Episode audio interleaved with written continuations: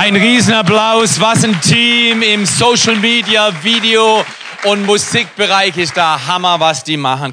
Jemand, der mich absolut begeistert, weil er für mich ein Mann ist, der den Tag nutzt und der die Tage wertvoll macht, ist Luca Giraud. Er war schon öfters hier. Luca und ich sind Hammerfreunde. Um ganz ehrlich zu sein, wir zwei sind zwei Hammermänner. Jetzt hör auf, hör auf, hör auf, hör auf. Ich bin ein Hammertyp wegen Luca und nicht umgekehrt. Luca macht mich zum Hammertyp und er wird jetzt sprechen und ich habe ihn vorhin schon gehört. Ich sag dir, es ist wert, sehr aufmerksam zuzuhören. Ich habe nicht gedacht, stimmt, preach it, preach it, predigt Luca, die müssen es hören, sondern ich saß in der ersten Reihe, sag Jesus, er hat absolut recht.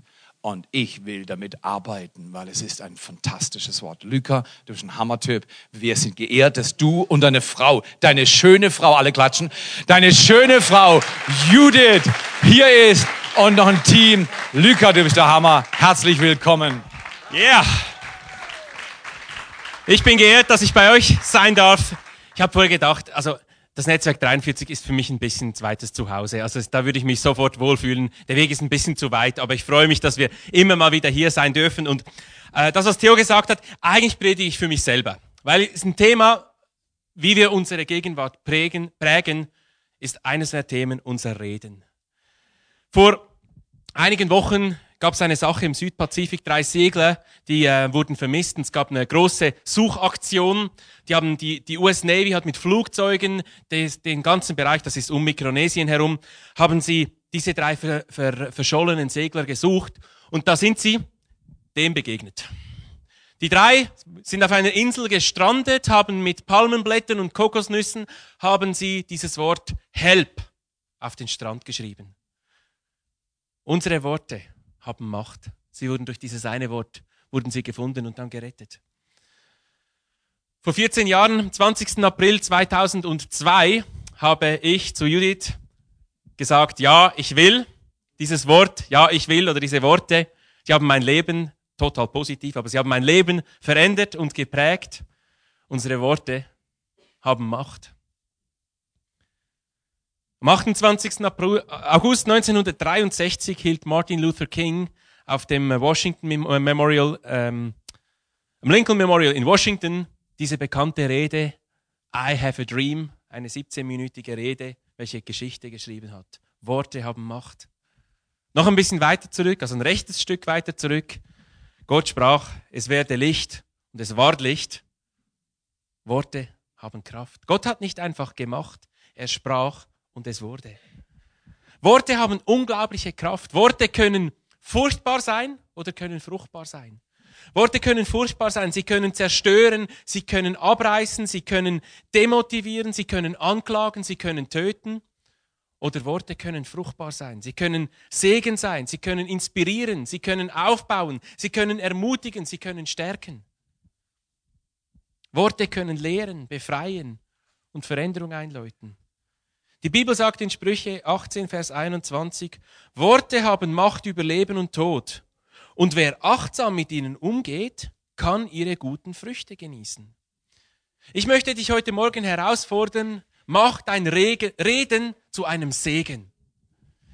Die Bibel spricht sehr oft davon. Ist interessant, wie oft die Bibel über unser Reden spricht. Und ich möchte euch gerne vorlesen aus dem Jakobusbrief, ein längerer Abschnitt.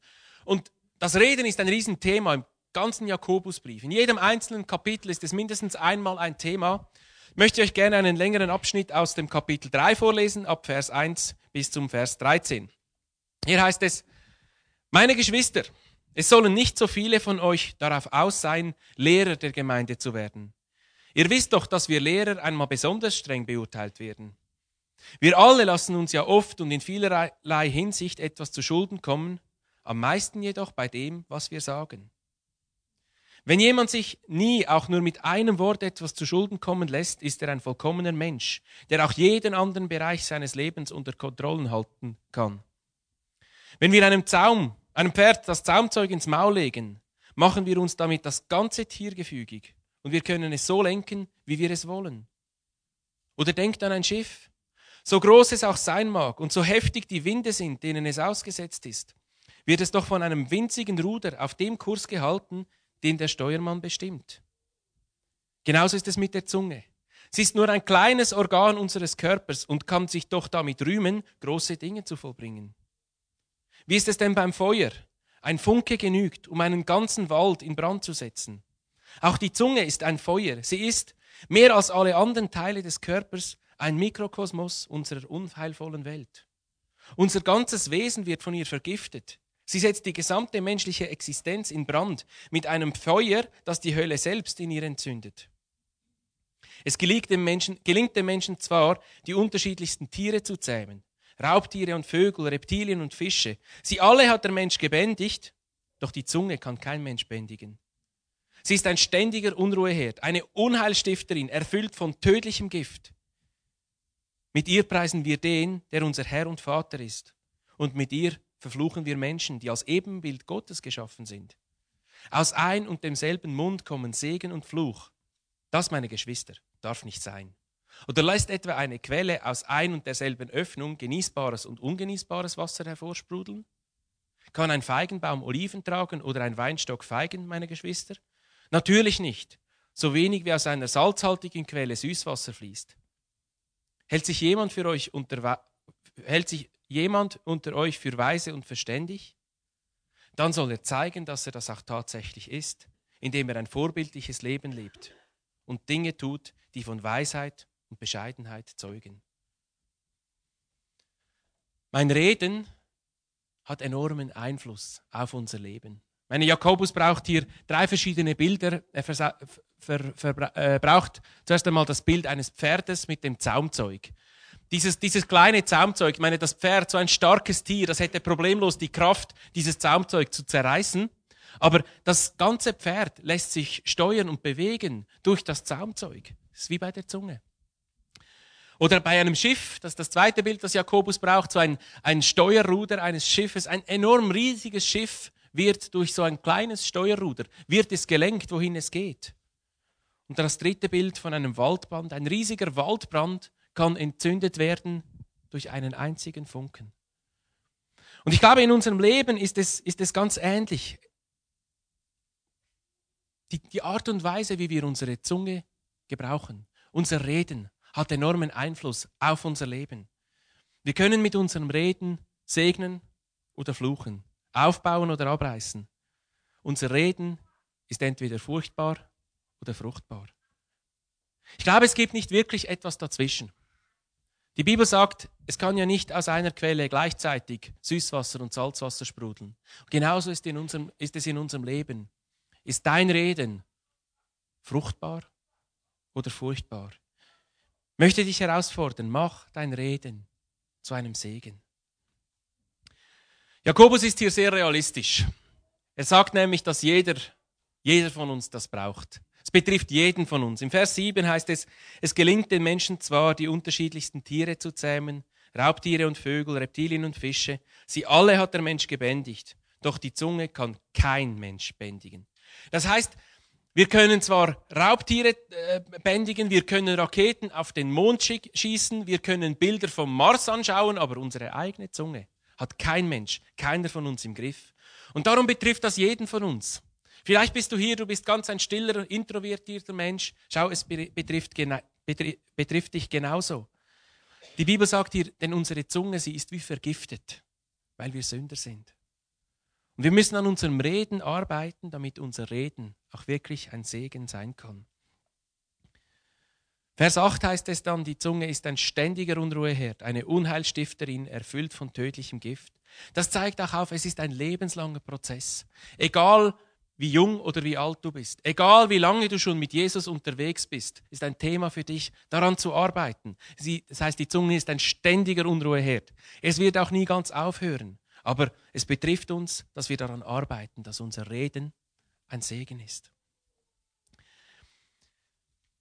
Vers 9 spricht Jakobus dann davon, mit ihr preisen wir den, der unser Herr und Vater ist, und mit ihr verfluchen wir Menschen, die als Ebenbild Gottes geschaffen sind. Aus ein und demselben Mund kommen Segen und Fluch. Das, meine Geschwister, darf nicht sein. Wenn du in deinem Leben, in deiner Entwicklung einmal wissen möchtest, wo du stehst, hör dir einmal selber zu. Das ist das, was die Bibel hier sagt. Wenn wir sehen wollen, wo wir in unserem Charakter stehen, wie wir uns entwickelt haben, und manchmal haben wir ja das Gefühl, ja doch, jetzt bin ich Schritte vorwärts gekommen. Jetzt bin ich nicht mehr so ein Babychrist. Jetzt bin ich nicht mehr so am Anfang. Hör dir mal selber zu. Ganz lustig wird es, wenn wir unter Druck kommen. In Deutschland habt ihr ja Autobahnen ohne, ohne Geschwindigkeitsbeschränkung. Das heißt, bei uns in der Schweiz ist das noch ein bisschen mehr, weil bei 120 ist fertig. Äh, da kommt man noch schneller unter Druck. Vielleicht ist es auch nicht wirklich so anders, aber wenn ich Auto fahre und da ist wieder so einer vorne dran. Gestern, gestern, als wir hier hochgefahren sind, Könnt Judith nachher fragen. Oh, ich bin fast gestorben, das war so mühsam. Da kommt plötzlich eine Seite von mir hoch, ein Reden, da kommen ganz andere Worte, als ich sie hier auf der Bühne gebrauche. Wenn du wissen möchtest, wo du in deinem Charakterentwicklung stehst, hör dir einmal zu. Wenn du unter Druck stehst, wie du redest. Wenn du müde bist. Wenn du Hunger hast. Kennt ihr das? Oder geht es nur mir so?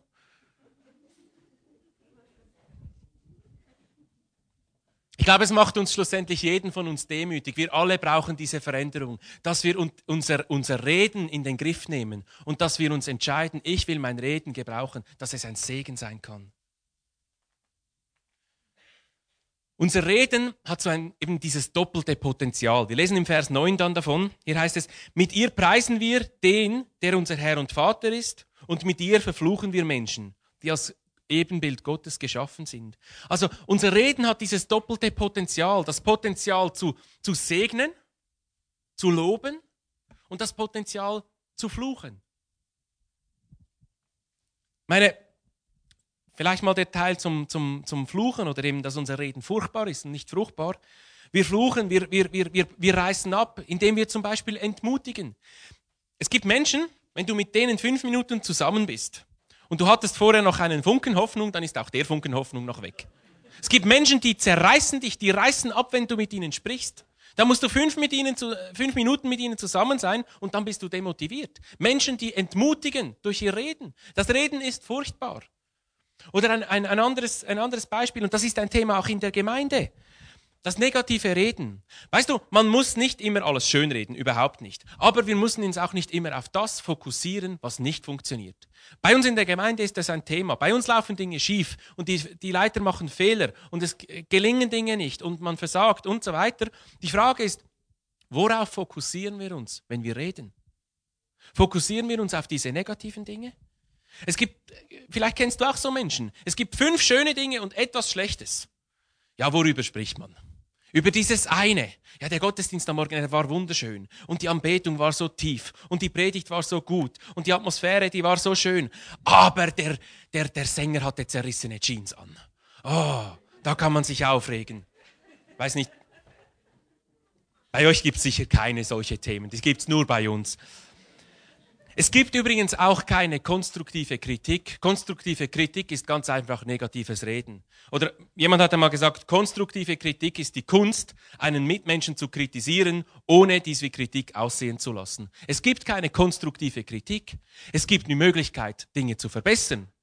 Verbesserungsvorschläge, auch in der Gemeinde. Wir brauchen keine konstruktive Kritik. Das ist gut, wenn ein Gastredner solche Dinge sagt. Theo kann das nicht sagen, darum sage ich's. Es gibt keine konstruktive Kritik in der Gemeinde.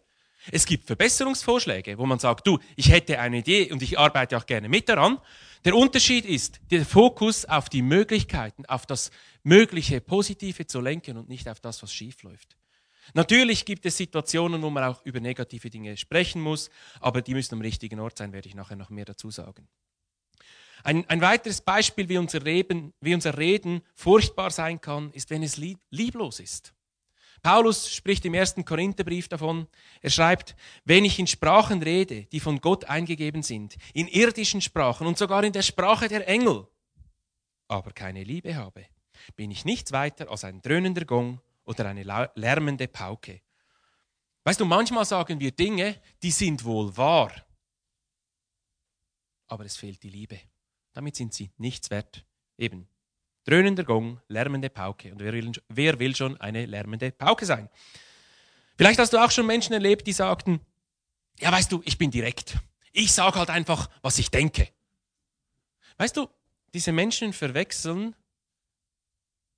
direkt sein mit Lieblosigkeit. Es ist lieblos, einfach alles zu sagen, was wir denken. Nicht alles, was wir denken, ist es wert, gesagt zu werden. Ein weiteres Beispiel, das ist jetzt vielleicht, das müsst ihr übertragen, das gibt es nur bei uns in der Gemeinde, bei euch gibt es das sicher nicht. Klatsch und Tratsch. Wenn Reden furchtbar ist, Klatsch und Tratsch. Also Christen tratschen ja sowieso nicht, die tauschen Gebetsanliegen aus. Man sagt Dinge über Menschen, die nicht dabei sind. Und man, man denkt sich, ja, ich würde es natürlich auch sagen, wenn sie dabei wären. Stimmt aber nicht. Man macht es trotzdem. Und schlussendlich macht man sich damit wichtig, dass man etwas über jemanden weiß, was die anderen nicht wissen. Das ist alles. Das ist der Inhalt von Klatsch und Tratsch. Unser Reden kann furchtbar sein. Und das Problem, warum, warum das so viel Raum in unserem Leben gewinnt, ist wegen unserem Herz. Jesus hat es, hat es ganz treffend formuliert in Matthäus 12, 34 sagt er, wovon das Herz erfüllt ist, das spricht der Mund aus. Und das Problem ist unser Herz. An unserem Reden wird unsere Unvollkommenheit, unsere Sündhaftigkeit sichtbar. Und wir brauchen es, dass Gott unser Herz verändert. Wir können nicht einfach sagen, jetzt rede ich anders, sondern wir brauchen eine tiefgreifende Veränderung an unserem Herzen. Wir müssen aktiv Einfluss nehmen auf unser Reden damit unser Reden ein Segen sein kann. Gott hat uns ein unglaublich mächtiges Werkzeug gegeben mit unserer Zunge, das wir zum Segen oder zum Fluch, fruchtbar oder furchtbar gebrauchen können. Sprüche 18.4 spricht von diesem Potenzial unserer Zunge. Hier heißt es, die Worte eines Menschen können eine Quelle sein, aus der immerfort Weisheit sprudelt, unerschöpflich und von tiefer Wahrheit. Aber dafür müssen wir unser Reden entgiften. Denn unser Reden kann nicht gleichzeitig furchtbar und fruchtbar sein. Die Frage ist, was unser Reden bringen soll. Fluch oder Segen, Salzwasser oder Süßwasser, Furcht oder Frucht. Kann ein Feigenbaum Oliven tragen oder ein Weinstock Feigen, meine Geschwister? Natürlich nicht. So wenig wie aus einer salzhaltigen Quelle Süßwasser fließt. Ich möchte dich heute Morgen ermutigen, mach dein Reden zu einem Segen. Die Frage ist nun natürlich, wie. Ich möchte heute Morgen mit euch zusammen drei Schritte anschauen in unserem Leben, wie wir unseren Reden, unser Reden zu einem Segen machen können. Der erste Schritt, damit dein Reden zu einem Segen werden kann, ist, lass Gott dein Herz verändern. Dein Reden sagt sehr viel aus, wie es in deinem Herzen aussieht. Ein paar Beispiele. Redest du unfreundlich? Kann, kann es sein, dass ein wütendes Herz in dir steckt? Redest du negativ? Steckt in dir ein, ein ängstliches Herz? Redest du zu viel? Steckt in dir ein, ein rastloses, ruheloses Herz? Redest du prahlerisch? Steckt in dir ein unsicheres Herz? Redest du unanständig? Steckt in dir ein unreines Herz? Redest du negativ oder zynisch? Ist dein Herz vielleicht bitter? Psalm 147, Vers 3 sagt Gott, Gott schenkt denen Heilung, die ein gebrochenes Herz haben und verbindet ihre schmerzenden Wunden. Und ich glaube, Gott möchte dein Herz heilen. Gott möchte dein Herz berühren. Gott möchte deine Defizite in deinem Leben ausgleichen, dass du nicht mehr aus deinem Defizit reden musst, sondern dass du aus der Fülle Gottes Segen verschenken kannst. So kann dein Reden zu einem Segen werden. Der zweite Schritt, der zweite Punkt, wie, wir, wie unser Reden zu einem Segen werden kann. Unterstell deine Zunge Gott. Wessen Werkzeug soll deine Zunge sein? Deines oder das von Gott? Ich sehe es in meinem Leben. Ich brauche immer wieder neu den Chefwechsel über meine Zunge. Wer ist der Chef über dem, was gesagt wird? Sage ich, was ich will oder sage ich, was Gott will? Und das ist eine bewusste Entscheidung, denn sonst sprechen wir einfach, was, was halt kommt, was aus unseren Emotionen kommt. Aber ich brauch, wir brauchen die, und wir müssen das immer wieder erneuern, diese grundlegende Entscheidung. Ich sage, was Gott gesagt haben möchte und nichts anderes. Wir sagen von, von, von wenn wir es einfach laufen lassen, dann, dann kommen unsere Gefühle, das, was wir gerade finden, hoch. Aber ähm, Ich glaube, wir brauchen diese Grundsatzentscheidung. Ich will nicht gemäß meinen Gefühlen reden, sondern gemäß der Wahrheit Gottes. Psalm 19, Vers 14 heißt es, sagt David, mögen die Worte, die ich spreche, und die Gedanken, die mein Herz ersinnt, dir gefallen, Herr, mein Fels und mein Erlöser. Das ist eine Absicht. David hat diesen Chefwechsel gemacht. Meine Zunge, mein Reden ist ein Werkzeug Gottes, dass die Worte, die ich sage und die Gedanken, die mein Herz ersinnt, dem Herrn gefallen, ihm, unserem Fels und unser Erlöser. Das Gute ist, wir profitieren selber am allermeisten davon. Ich möchte euch eine, eine tolle Verheißung vorlesen aus dem ersten Petrusbrief. Hier heißt es nämlich dann, denkt daran, dass es in der Schrift heißt, wer sich am Leben freuen und glückliche Tage sehen will, meine, wer will das nicht? Sich am Leben freuen, glückliche Tage sehen, der gebe Acht auf seine Zunge, damit sie nicht Böses redet, redet und auf seine Lippen, damit kein unwahres Wort über sie kommt. Eine riesige Verheißung. Du und ich, wir sind wohl die, die am allermeisten davon profitieren, wenn wir unser, Re unser Reden zu einem Segen machen. Lass dein Reden ein Segen sein. Und der dritte Schritt, trainiere deine Zunge als Segenswerkzeug. Wir müssen das trainieren. Das kommt nicht von alleine und das werden wir nicht aufgrund einer einzelnen Entscheidung einfach wird das entstehen, sondern das ist ein Training, das wir angehen müssen. Ich glaube, wir müssen es trainieren, unser Reden mal so zu sieben. Wir brauchen vielleicht da ein bisschen Drill. Ich habe im ersten Gottesdienst herausgefunden, dass ihr das Gabi-Prinzip nicht kennt. Das ist ein Ding aus der Schweiz. Ich werde es ganz kurz erklären. Das ist etwas, das trainiert man schon jedem, jedem, fast jedem Kind oder an jedem Teenager. Wenn man an jemanden kommt, der ohnmächtig ist, dann gilt Gabi. Da muss man sich den Namen Gabi merken. Das heißt dann, gibt er Antwort, atmet er, blutet er, ist der Puls spürbar. Das trainiert man, das drillt man und wenn immer jemand an einen Unfall kommt oder irgend so eine bewusstlose Person, da kommen nicht mehr die Emotionen hoch, oh, was muss ich jetzt machen, Hilfe, Hilfe, Hilfe, sondern Gabi, Drill. Man hat es geübt. Ich habe gehört, in Deutschland gibt es das nicht. Könnt ihr euch merken, wenn ihr so eine Situation habt. Inzwischen hat man es in der Schweiz auch geändert auf irgendwie A, B, C, D. Super Idee, keiner weiß mehr, was es bedeutet. Airway Breathing Circulation heißt es. Aber ähm, der Punkt ist, wir brauchen Drill, um richtig zu handeln. Und das müssen wir mit unserem Reden auch tun. Wir müssen uns trainieren. Wir müssen uns drillen, richtig zu reden, richtig zu handeln. Denn das Problem sind unsere Emotionen. Wie wenn man zu einer bewusstlosen Person kommt, da gehen alle möglichen Emotionen hoch und da kommt sonst irgendetwas. Darum hat man trainiert. Und das Gleiche bei unserem Reden. Wenn wir unter Druck kommen, wenn die Emotionen da sind und dann muss man trainiert sein, dass man eben nichts sagt oder das Richtige sagt. Im Computer gibt es diese Funktion rückgängig. Wie schön wäre es, wenn es das beim Reden auch gibt. Ich weiß, es gibt das Prinzip, woher soll ich wissen, was ich denke, bevor ich höre, was ich sage, aber das funktioniert nicht. Das Problem ist, wenn es gesagt ist, ist es raus. Man kann die Worte, die Dinge, die man sagt, nicht zurücknehmen. Gerade zum Beispiel in einem Streit. Was du deinem Mann, deiner Frau sagst, du wirst es nie zurücknehmen können. Gesagt ist gesagt. Wir brauchen Training. Wir müssen unser Reden silber, silbern, ja, sieben. Seht ihr, ich bin verbunden mit meiner Gemeinde, die heißt Silbern. Wir müssen unser Reden sieben, damit es gar nicht erst rauskommt.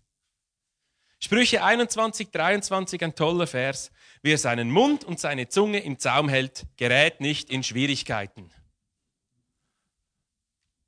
Wenn du das nächste Mal so ein bisschen, wie soll ich das sagen, intensivere Diskussionen mit deinem Ehepartner hast, nimm dir diesen Vers zu Herzen. Der Streit wird viel schneller zu Ende sein. Wer seinen Mund und seine Zunge im Zaum hält, gerät nicht in Schwierigkeiten. Oder in, in der Kleingruppe, wenn jemand nervt oder so. Oder im Geschäft, wenn jemand den Wassertank der Kaffeemaschine wieder nicht auffüllt und auch noch den Papierstau im Kopierer stehen lässt. Wer seinen Mund und seine Zunge im Zaum hält, gerät nicht in Schwierigkeiten das Reden filtern. Sokrates, ein, ein, Philosoph, der hat vor 400 Jahre vor Christus gelebt, der hat ähm, auch von diesem Reden sieben, sieben gesprochen. Das ist etwas, das wir auch aufnehmen können. Er hat von drei Sieben gesprochen. Ein Mann ist zu ihm gekommen und hat gesagt, ich muss dir unbedingt etwas erzählen über eine andere Person. Und da sagt er, bevor du es mir erzählt, erzählst, hast du es durch die drei Siebe gelassen. Und er spricht von folgenden drei Sieben, die sind nämlich gut. Das erste Sieb ist das Sieb der Wahrheit. Ist das, was du sagst, wirklich wahr? Hast du es aus erster Hand? Warst du wirklich dabei? Stimmt es wirklich, also faktisch, oder fühlt es sich bloß so an? Das ist ein großer Unterschied. Ist es wahr oder ist es vielleicht so ein bisschen eine Halbwahrheit oder ich habe gehört, dass man oder hast du auch schon gehört, das? Kennen wir alle nicht, aber Hans Kreilsheimer, ein Dichter, hat gesagt, das Gefährliche an Halbwahrheiten ist, dass immer die falsche Hälfte geglaubt wird.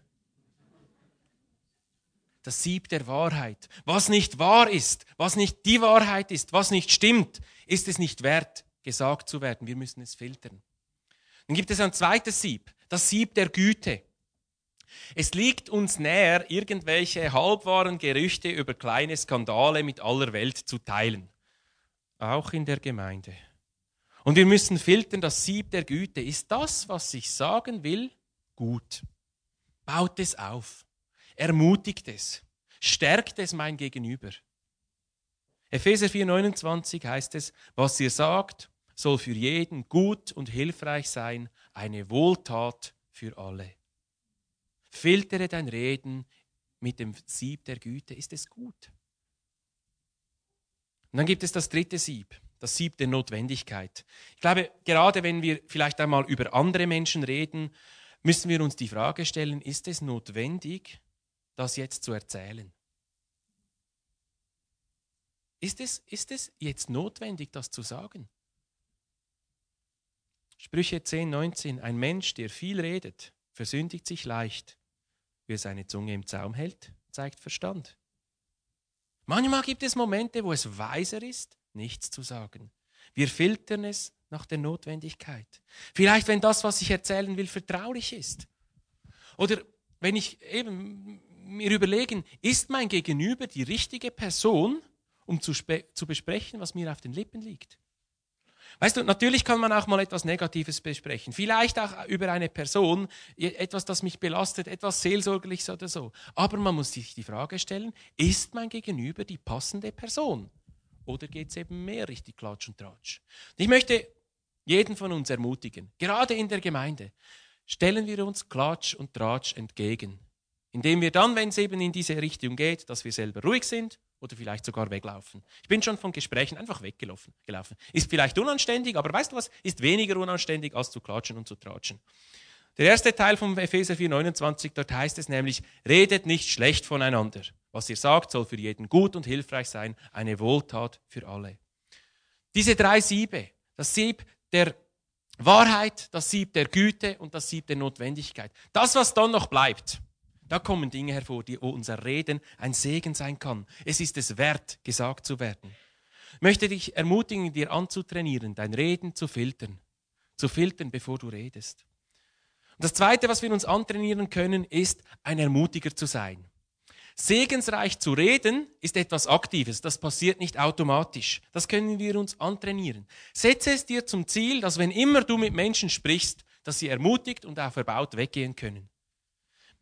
Du kannst mit ermutigenden Worten, mit einfachen ermutigenden Worten den ganzen Tag einer anderen Person verändern. Beginne aktiv Menschen zu ermutigen, das Positive zu sagen. Beispiel aus meinem Leben, ich darf auch mal ein positives Beispiel von mir erzählen.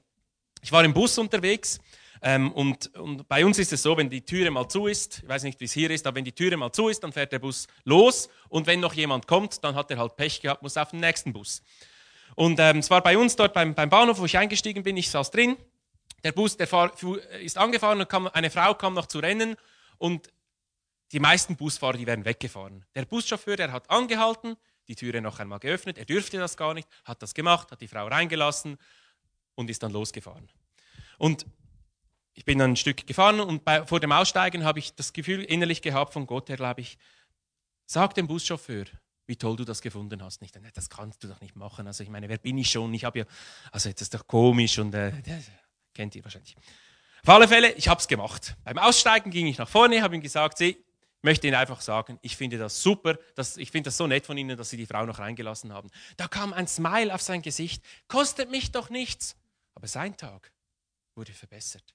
Und wenn wir das uns zum Lebensprinzip machen, die, die guten Dinge, das Schöne zu sagen, zu ermutigen. Sprüche 16,24 heißt es, freundliche Worte gehen einem ein wie Honig. Sie schmecken süß und sind heilsam für den ganzen Körper. Tu deinem Umfeld etwas Gutes, indem du beginnst, Gutes hervorzuheben. Auch in der Gemeinde. Das zweite, rede glaubensvoll. In der Bibel gibt es diese Geschichte von, von zwölf Kundschaften. Gott hat dem Volk das Land verheißen und äh, sie haben zwölf Kundschafter ins verheißene Land geschickt. Die kamen zurück Zehn haben erzählt, ja, das Land, das ist wirklich super, da Riesenfrüchte und Milch und Honig fließen. Das Problem ist, wir werden nie dorthin kommen, weil da sind Gegner und die werden uns, die werden uns auffressen, haben sie gesagt. Wir sind in ihren Augen wie Heuschrecken und wir fühlten uns wie Heuschrecken. Wäre zwar ein schönes, schönes Land, das werden wir aber nie schaffen. Das haben zehn Kundschafter gesagt. Zwei Kundschafter haben sind zurückgekommen, Josua und Kaleb. Sie haben gesagt, das Land ist fantastisch. Da fließt Honig und Milch und die Früchte, die sind gigantisch und es ist einfach alles wunderbar in dem Land. Und ja, es hat unterwegs noch ein paar Hindernisse. Aber, und dann heißt es hier im Vers, mach mal eins weiter.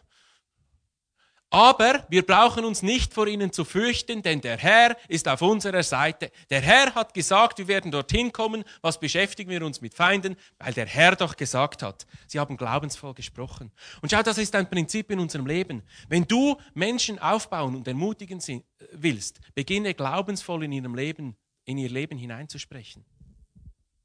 Die Frage, die wir uns stellen können, wenn wir mit Menschen reden, was denkt Gott über diese Situation? Trainiere es dir an, Menschen zu ermutigen. So kann dein Reden ein Segen sein. Schau, du und ich, wir sind die einzige Bibel, die unser Umfeld wahrscheinlich je lesen wird. Das, was sie von dir sehen und das, was sie von dir hören, spielt eine Rolle. Dein Reden hat ein Potenzial, furchtbar zu sein oder fruchtbar zu sein. Ich möchte uns herausfordern und vielleicht können wir die drei Schritte noch einmal einblenden. Ich weiß nicht, wo dein Punkt ist. Ist es dran, dass du dein Herz von Gott verändern lässt? Deine Zunge Gott unterstellst? Oder dich trainierst? Wahrscheinlich alle drei. Ich würde gerne beten, vielleicht kann das Worship-Team nach vorne kommen. Ich möchte gerne, dass wir miteinander beten. Und ich möchte dich einladen an diesem Morgen, diese drei Punkte, diese drei Schritte dafür zu beten, eine persönliche Entscheidung zu treffen, was du mit deinem Reden machen möchtest. Und ich weiß, weil es die Bibel sagt, ich weiß, es betrifft jeden von uns. Aber Gott hat dir dieses Potenzial gegeben. Gott hat dir die Möglichkeit gegeben, dass dein Reden ein Segen sein kann, dass dein Reden Geschichte schreiben kann in deinem Umfeld, dass dein Reden Leben verändern kann. Es braucht deine Entscheidung, deinen Start.